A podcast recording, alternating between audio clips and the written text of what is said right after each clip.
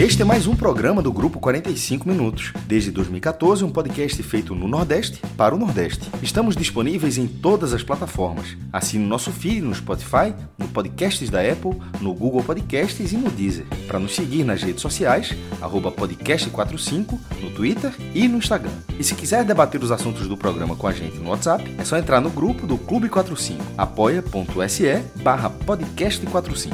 Muito obrigado pela escolha e pela confiança.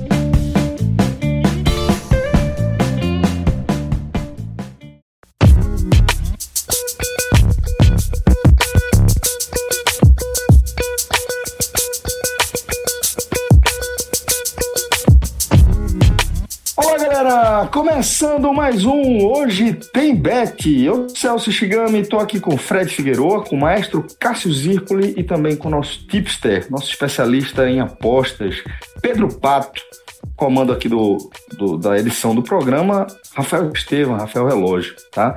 É, nesse programa aqui, no nosso Hoje Tem Bet, é, nesse episódio aqui do nosso, do nosso Hoje Tem Bet, a gente vai analisar somente duas partidas Tá? Mas é até importante a gente já passar o calendário para você, porque a turma que fica aguardando os nossos palpites para montar as próprias múltiplas, as próprias composições, fazer suas próprias projeções, precisa também estar tá, tá avisado com a maior antecedência possível, né? E como esta rodada da Série A ela está mais espalhada, ela começa na sexta-feira com Bragantino e Bahia e só termina na segunda com o Esporte Atlético Goianiense, a gente vai analisar ela em blocos, tá? É, neste programa aqui, a gente vai analisar também, além de Bragantino e Bahia, Vasco e Fortaleza, que rola nessa quinta-feira, jogo adiado, tá? que é, vai finalmente equalizar a situação do Fortaleza. E na sequência da semana, é, na quinta para sexta, a gente vai lançar o da Série B, porque como vocês já estão acostumados, a gente também está tá aprendendo isso aos pouquinhos, né? As odds da Série B normalmente demoram um pouquinho mais para sair, então da quinta para sexta a gente vai lançar o Hoje Tem Bet da Série B, dessa rodada da Série B, e para o fim de semana a gente vai lançar com o restante da rodada da Série A, até porque os resultados que a gente vai analisar nesse programa aqui, eles vão interferir também diretamente na nossa análise dos demais jogos, tá? Então a gente vai por parte. Então, como havia destacado, a gente começa em ordem cronológica falando de Vasco e Fortaleza.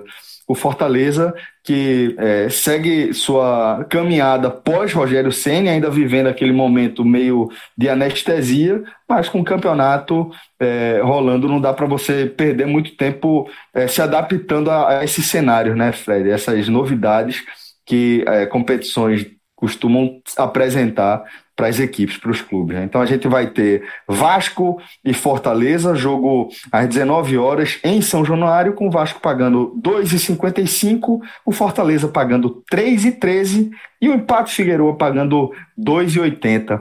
Qual é a sua expectativa para esse jogo tão importante? Tá? Um jogo que envolve duas equipes que ainda estão dentro de um mesmo espectro, dentro de uma mesma competição. Jogo importantíssimo, Celso.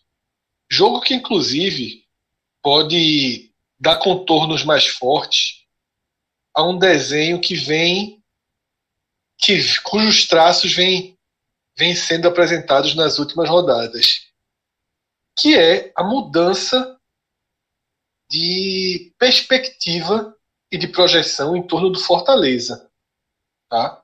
É um time que vem com quatro derrotas consecutivas e agora, sem Rogério Ceni, dessas quatro derrotas, duas foram com Rogério Ceni, uma na transição e a última já com Chamusca.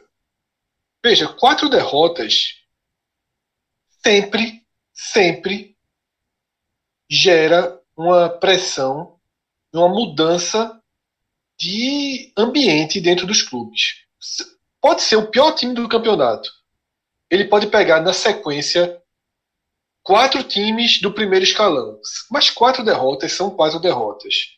A gente até dentro do, do Clube 45, alguns torcedores do Fortaleza ponderaram, ah, mas tiveram erro de arbitragem, né, que é algo que o Fortaleza vem, vem batendo muito nessa tecla né, dos erros de arbitragem. Inclusive, nessa quarta-feira, quando a gente está gravando, Marcelo Paz, presidente do clube, teve uma reunião na comissão de arbitragem, onde ele escutou todos os áudios das decisões do VAR nos jogos polêmicos do Fortaleza e o próprio Marcelo Paes, que era um dos que mais reclamavam de arbitragem, ele meio que voltou atrás, elogiou a postura, a transparência. E é interessante isso também, até para o Fortaleza focar em si mesmo. A arbitragem vinha sendo um, uma espécie de muleta do Fortaleza. Total, muleta total, Fred. Muleta total. E, e é importante é, o Fortaleza entender que talvez seu campeonato tenha mudado.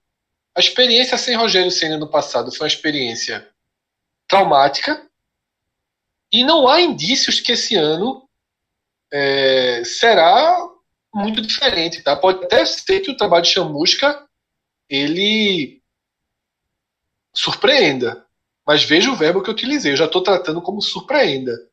Porque o Fortaleza vinha numa oscilação negativa e Chamusca já pegou dentro da oscilação. O que é muito pior, né? Uma coisa é você pegar, tá tudo funcionando e você e seu trabalho não atrapalhar o time, acontece, mas é mais raro. Só que quando você assume já dentro de um do, do início de um espiral negativo, tudo fica muito perigoso. E esse jogo, ele ele é um jogo de 600 pontos, não é de 6 pontos. Né? Do outro lado tem um Vasco, que é um time muito fraco, né? tinha desaprendido a vencer, até que conseguiu é, né, com, com alguma facilidade, venceu o esporte na Ilha do Retiro, numa rodada que teve quatro confrontos né, dos 12 times que a gente trata como ameaçados ao rebaixamento, né? São 12 times que vai ali naquela faixa de classificação que hoje vai do Bahia ao Goiás. Foram quatro confrontos diretos e os quatro mandantes perderam. O que é até um pouco didático, né?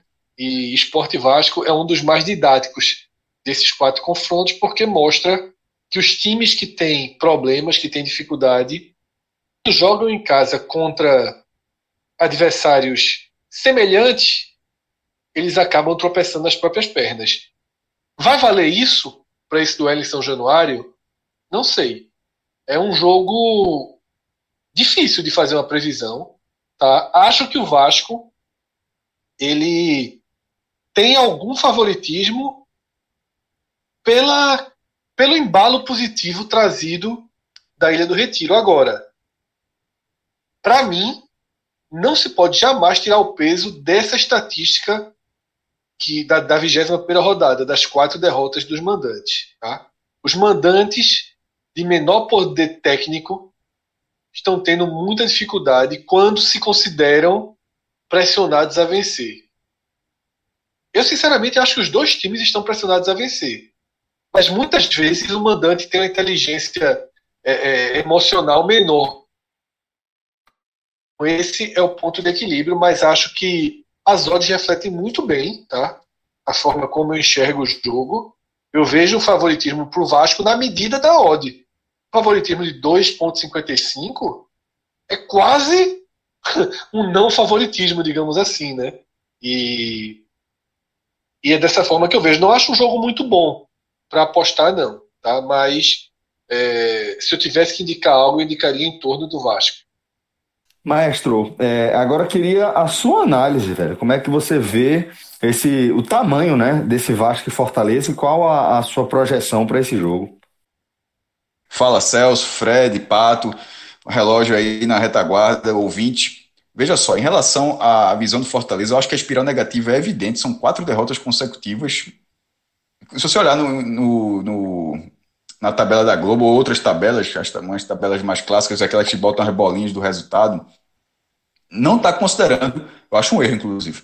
O do Google, a do Google, ela, ele coloca os últimos jogos, independentemente do momento que aconteceu. Se você pegar a tabela do Globo, você ver que nem tem, não tem quatro derrotas consecutivas de Fortaleza. Passa a impressão equivocada. A impressão, a, o, o jogo ele aconteceu trocado, mas tem que colocar aqui a forma cronológica como ele aconteceu, não na ordem da rodada específica. Tanto é que isso faz com que o Fortaleza tenha quatro derrotas seguidas. Essa leitura é a leitura do campeonato. Se você, daqui a alguns anos, você colocar a rodada de 1 a 38, não vai ser dessa forma. Mas você tem que ver a data que as partidas aconteceram. E isso, obviamente, causa uma espiral negativa, porque foi na troca de comando. E curiosamente acontece mais uma vez É, a gente gravava aqui antes do, da, do desfecho da Copa do Brasil, mas Rogério Senna já tinha dois jogos no Flamengo, nenhuma vitória, e o, e o Fortaleza também sem vitória, já sem, sem Rogério Senna, ou seja, um começo ruim para os dois, como foi na saída de 2019, mas é, é, claro que é uma coincidência quando o Rogério foi para o Cruzeiro e, e o Fortaleza acabou tendo que ficar com o Zé Ricardo, mas mais uma vez isso acontece né, na, nessa decisão. E nesse caso, o Fortaleza, assim, um momento ruim. Assim, uma pressão na tabela. A última rodada foi péssima, péssima para todo mundo. Claro, os que venceram, mas assim, todo mundo na briga, porque a projeção subiu muito a projeção de pontuação, que pode dar uma equalizada a partir do jogo do Atlético Paranaense, caso ele perca do Atlético Mineiro. E nesse momento, o Fortaleza já se vê pressionado pela tabela. Aquela campanha segura que a gente é, analisou como uma, uma, um possível candidato a brigar para a Libertadores, que fosse uma oitava colocação, que curiosamente hoje está em nono, mas que está brigando por esse cenário é o Bahia, tem uma distânciazinha para o Flu ainda, mas era aquela, não o GC de Libertadores, mas uma Libertadores com as vagas sendo abertas. Nesse momento, Fortaleza dá uma patinada e, enquanto a gente gravava esse programa, é, eram dois pontos para a zona de rebaixamento. Isso para mim já é, não é alerta não. Do, você, você, é, dois pontos de distância para a zona de rebaixamento para mim já é desespero. Um desespero control, ainda administrável, mas um desespero. Você está completamente na briga contra o rebaixamento. Com, com três está, quanto mais com dois. Então, nesse caso, o Fortaleza, ele vai para um, ele vai num momento ruim contra o Vasco. O Vasco, que eu acho, eu acho que é um time que falta muita coisa, mas é um time que fez uma boa partida contra o esporte dentro daquela proposta. E dificilmente, mesmo jogando em São Januário, eu não acho que o Vasco vai ser tão diferente daquilo ali.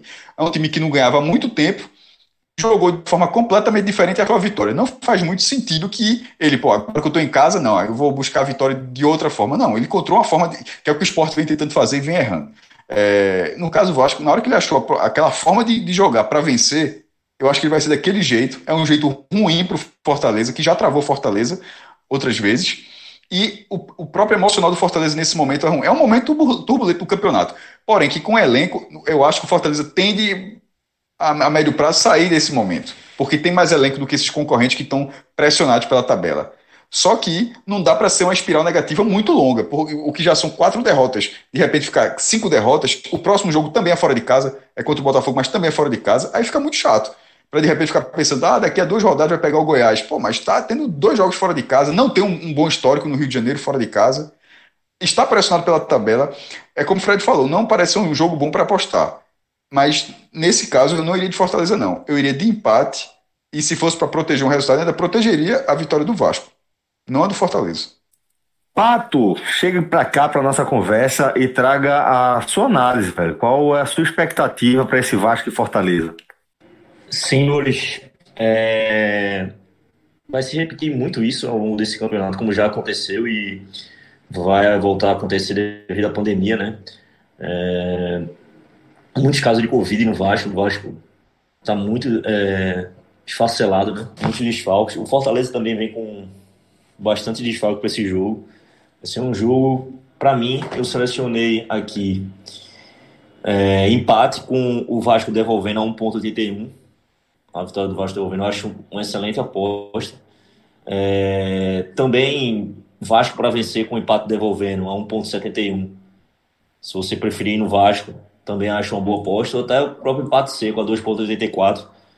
Eu acho que é um jogo que, como o Maestro falou, o Vasco ele aprendeu uma forma de jogar e vencer com esse novo técnico português aí.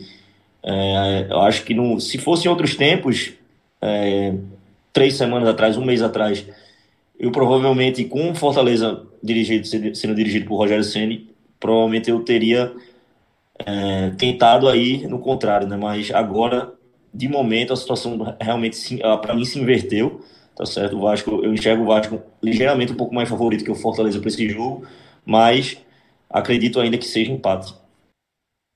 Bom, é, a gente vai seguir falando de Série A, né? Mas agora falar da 22 segunda rodada, que abre na sexta, com Bragantino e Bahia. É, Fred, se Bragantino está pagando 2,07, o Bahia está pagando 3,69 e o empate pagando 3,17, tá? É, como você vê o momento do Bahia e qual é, a expectativa que você tem para uma eventual surpresa aí fora de casa? Celso, o Bahia de Mano Menezes, ele conseguiu subir um degrau, ou mais um degrau, E esse degrau é o seguinte: não é um time que joga um grande futebol, não é um time sequer muito seguro, mas já é um time estável. E dentro dessa estabilidade, o Bahia sim tem um elenco com mais opções técnicas é, à disposição, inclusive com variações, com, com você troca um titular por um, por um substituto, por um reserva, você mantém a qualidade, isso é muito raro né, para esses times que lutam contra o rebaixamento. O Bahia, ele passou com essa estabilidade a conseguir se relacionar muito bem nos confrontos diretos. O Bahia vem numa das melhores sequências da Série A nesse momento, né, com 12 de 15, ganhou 12 dos últimos 15 pontos disputados sendo que das quatro vitórias, três foram justamente nesse perfil de confrontos diretos. Se você for mergulhar no jogo, são partidas ali no, no apagar das luzes, no detalhe, gol no finalzinho, tá? um roteiro sem nenhuma margem. Mas a gente não pode tratar como coincidência quando são três de três. Se você faz três confrontos diretos e a gente tem destacado o quanto tem sido difícil você fazer confronto direto como mandante e conseguir o resultado. O Bahia vai na contramão, então existe algo né, para se levar mais a sério, né, para se tratar de fato como o pilar de uma mudança. Há um outro aspecto né, dentro dessa partida que é justamente a necessidade do Bahia. O Bahia já está com 28 pontos, já deu uma descolada né, bem razoável da zona de rebaixamento. São seis pontos né, abrindo essa rodada aí. Isso sem contar com jogos atrasados né, que estão acontecendo no meio de semana, como o próprio Fortaleza, que a gente citou aqui. O Bahia, ele contra o Red Bull Bragantino, ele fecha a série dos confrontos diretos que precede o corredor polonês. O corredor polonês do Bahia é um é uma das sequências, talvez seja a sequência mais difícil que um time tem no campeonato. Tá? Ele enfrenta Grêmio, Inter, Flamengo, é, São Paulo e Palmeiras. Né? São, de, em seis jogos ele enfrenta esses cinco. E o outro que, que completa é o Ceará. Tá? É uma sequência muito dura, que no primeiro turno significou três pontos em 18 disputados. E aí o Bahia, antes dessa sequência, ele estava nas primeiras colocações do campeonato e desabou. Então, os pontos contra o Red Bull Bragantino dão uma segurança para essa sequência, até porque vai ter Sul-Americana, né, os jogos contra contra o União Santa Fé da Argentina são no meio de duas partidas desse corredor polonês. Então, o Bahia vai com muito foco para ganhar do Bragantino, né, que é um adversário direto, para ganhar mais margem e aí poder jogar, jogar Sul-Americana com intensidade, foco total, até mesmo poupando se, se, se, se for necessário em alguma partida do brasileiro. Tá? É, é um jogo que o Bahia, ele para mim, é um, um adversário capaz de enfrentar bem o Bragantino. Acho que nesse caso aí eu vou de empate para Bahia. Maestro, e você, qual o seu palpite? Você acha que o Bahia tem esse leve favoritismo aí? Não. É, o Bragantino, ele tá querendo reagir, tem, muito, tem, é, tem muita receita para isso, 80 milhões de reais investidos nessa temporada. É, a, a, sequência do Bahia é a melhor, do, são 12 em 15, é assim, em relação, só, só tem um time que somou mais pontos nos últimos cinco jogos, que foi o Grêmio, que somou 13 em 15. Ou seja, de 20 times, o Bahia tem o, a, o segundo melhor desempenho, empatado também com o Palmeiras, mas assim, é empatado. À frente só o Grêmio.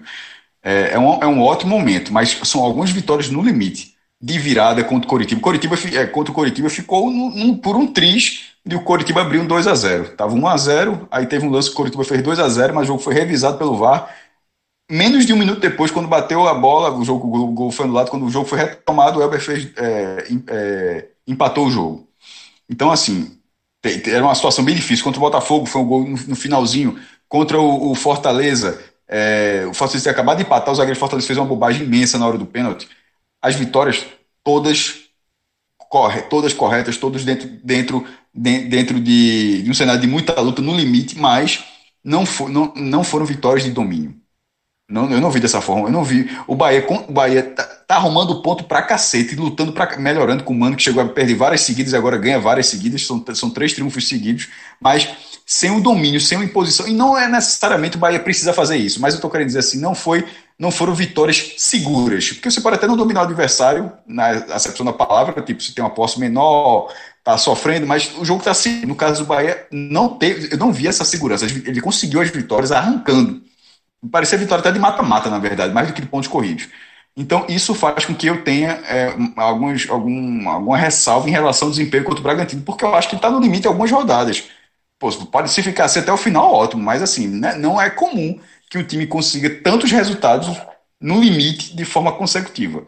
É, o Bragantino é um time que não me agrada muito, mas é um time que está reagindo. É um time que tem jogadores rápidos, é, é um time que os vacilos que o Bahia deu contra o Coritiba, contra o Bragantino poderia ser mais poderia ser fatal.